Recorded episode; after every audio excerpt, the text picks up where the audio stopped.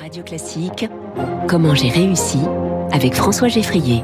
Et avec les conseillers HSBC, experts de vos projets. Jusqu'où peut-on aller quand on est bien informé? Bonjour Léna Crollo. Bonjour. Bienvenue sur euh, Radio Classique. Vous êtes la cofondatrice de Believe. Ça s'écrit B-I-2-L-I-V. Believe, votre métier, c'est de faire disparaître les tickets de caisse. Pourquoi ça? Pour la première raison, c'est tout simplement le constat environnemental, de se dire qu'imprimer à chaque fois un, bout de papier, c'est pas forcément idéal. On a chiffré ce que ça représentait en kilomètres de papier, en kilomètres carrés, je sais pas, en masse euh. Alors c'est 30 milliards de tickets par an qui sont imprimés. Euh, en France En France. Euh, donc c'est conséquent. De toute façon, il y a la loi anti-gaspillage qui arrive dans deux semaines qui va interdire l'impression systématique des tickets. Donc ça commence à bouger. Oui, ça commence d'ailleurs. Beaucoup de, de commerçants nous, nous demandent déjà est-ce que vous voulez le ticket de carte bleue par exemple ou pas.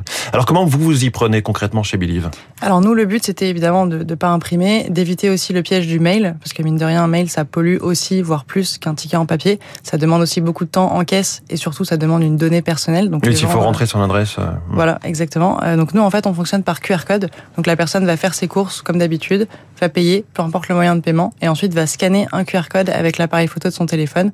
Il n'y a aucun téléchargement, aucune inscription. C'est vraiment instantané. Sauf que j'imagine que les clients, peut-être les, les, plus âgés, les moins à l'aise avec la technologie euh, dans les supermarchés, c'est quand même beaucoup de monde euh, qui fait ses courses, sont pas forcément à l'aise avec l'idée du QR code. Alors forcément, le, le, Covid a quand même largement démocratisé le QR code. Aujourd'hui, c'est quand même quelque chose de, de, répandu. Maintenant, notre solution n'empêche pas, mmh. si besoin, l'impression. Évidemment, ça reste une alternative euh, pour ces personnes-là. Comment s'est passée la, la, conception de votre produit? Est-ce que c'est très technique? Est-ce que ça a été compliqué à faire accepter ensuite à, aller aux clients que vous êtes allé voir? C'est très technique. Euh, tout d'abord, on a passé un an et demi à développer la solution euh, avec euh, un des cofondateurs. forcément, il faut le développer, il faut se connecter au logiciel de caisse, qui est vraiment notre expertise. Derrière, ça a été très bien accepté par les clients en magasin. C'est plutôt ludique, donc là-dessus, ça a été plutôt facile. Qui sont vos clients à vous? Les commerçants, les retailers, à partir du moment où il y a une caisse, euh, ça peut marcher. Aujourd'hui, on a plus de 450 clients partout en France. Euh, ça peut être des petits commerçants indépendants, des plus grosses chaînes, des franchises. Il y a vraiment de tout. Et la, grande distribution, est-ce que vous êtes en train de les démarcher? Est-ce que c'est fait euh? on est en train. c'est des discussions qui prennent beaucoup de temps. On est, on est encore jeune, donc forcément, ça, ça, ça, prend du temps. Mais on a des POC normalement qui devraient se lancer très bientôt. Des POC? D'accord. Je préfère euh, être sûr. L'évolution législative euh, toute récente et qui, qui va arriver, ça, ça vous aide bien, vous en parliez? Ça nous aide bien parce que ça fait euh, réaliser euh, forcément sur, sur le sujet que c'est que c'est pas une, une, solution idéale. Ça fait aussi beaucoup parler. Euh, donc pour nous c'est bien, ça nous mm. ça nous fait de la, de la, visibilité et les, les marques commencent à, à, bouger sur le sujet. Et alors vous allez au-delà de simplement cette histoire de ticket de caisse. Vous, proposez de créer de la valeur, de d'aller vers tout ce qui est programme de fidélité. C'est ça? Expliquez-nous un petit peu. Absolument. En fait, on est parti du ticket. On a créé un véritable outil marketing tout en un pour les, les retailers et les commerçants. Donc qui aujourd'hui permet un scan de QR code non seulement donc de dématérialiser le ticket, mais aussi d'automatiser la fidélité, la collecte d'avis clients et la communication. Mmh. Donc, non seulement ça dématérialise le ticket, mais ça fait aussi gagner énormément de temps en caisse, ce qui est un enjeu primordial pour les pour les commerçants et les retailers. Et c'est votre propre système de programme de fidélité ou vous avez euh, vous pouvez vous marier avec un système déjà existant, fusionner un peu les, logiciels? On peut faire les deux. Euh, l'idée c'est que pour les plus gros retailers ou les chaînes qui ont déjà des systèmes de fidélité, évidemment on va intégrer et mettre en valeur l'existant, leur programme. Pour les plus petits, on peut aussi le créer directement sur Believe. La prochaine étape, ce serait quoi? Au-delà de convaincre toutes les chaînes de, de, de, supermarchés, ce serait de vous, vous étendre euh, en France, à l'étranger? À l'étranger, on commence déjà, euh, on est en Suisse euh, et bientôt en Belgique.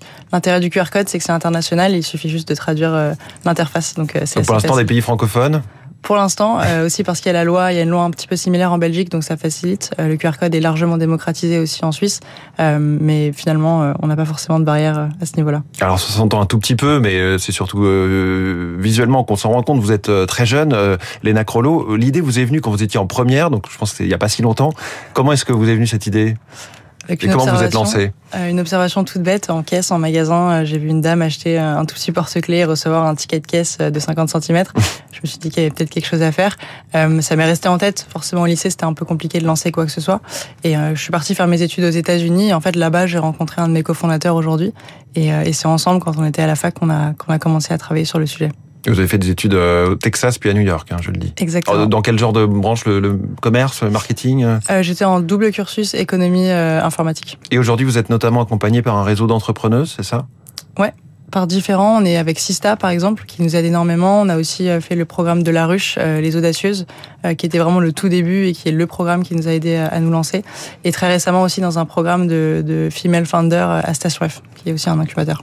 Parfait. Eh bien, merci beaucoup, Léna Crollo, cofondatrice de Believe. Et donc, si jamais vous voyez un QR code à la caisse de votre euh, magasin, bientôt, vous comprendrez que c'est peut-être Believe qui, euh, qui était derrière.